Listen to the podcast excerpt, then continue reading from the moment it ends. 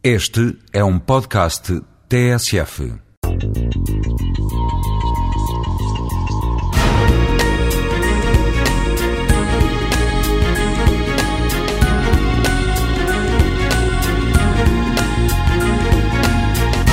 A internet e as telecomunicações são hoje instrumentos fundamentais como potenciadores de novos modos de trabalho e acho que o seu contributo, tenho certeza, para a mobilidade é, é enorme.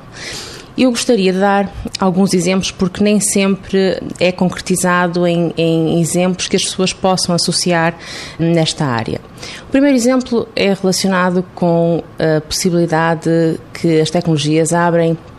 na área do trabalho remoto e do teletrabalho. E para uma, uma área como a área da Grande Lisboa, concretamente, onde as questões de trânsito são prementes às horas de ponta, estas possibilidades da pessoa começar a trabalhar em casa na hora de pico de trânsito e então, passado uma ou duas horas, pegar no seu carro e ir para o seu local de trabalho pode ter uma, um impacto enorme na, na performance do dia a dia e na própria qualidade de vida. Um segundo exemplo tinha a ver com o ensino e tudo que tem a ver com o facto de hoje em dia, quer a nível secundário, quer a nível universitário, existirem vários cursos de não, uh, presença não obrigatória, com uh, acesso totalmente remoto, o que faz com que universidades que inicialmente estavam em acessos mais longínquos, em pontos mais longínquos do país,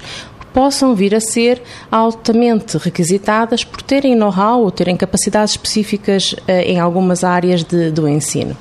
Para o utilizador normal, para a pessoa no dia a dia, dentro da sua cidade, o que é que isto permite? Uh, evitar uh, confusões de trânsito, aumentar a sua qualidade de vida, permite, por exemplo, potenciar um maior apoio à família com mais permanência na, no seu local familiar e também baixar os custos de fornecimento de alguns serviços e aumentar a satisfação dos clientes em algumas áreas importantes.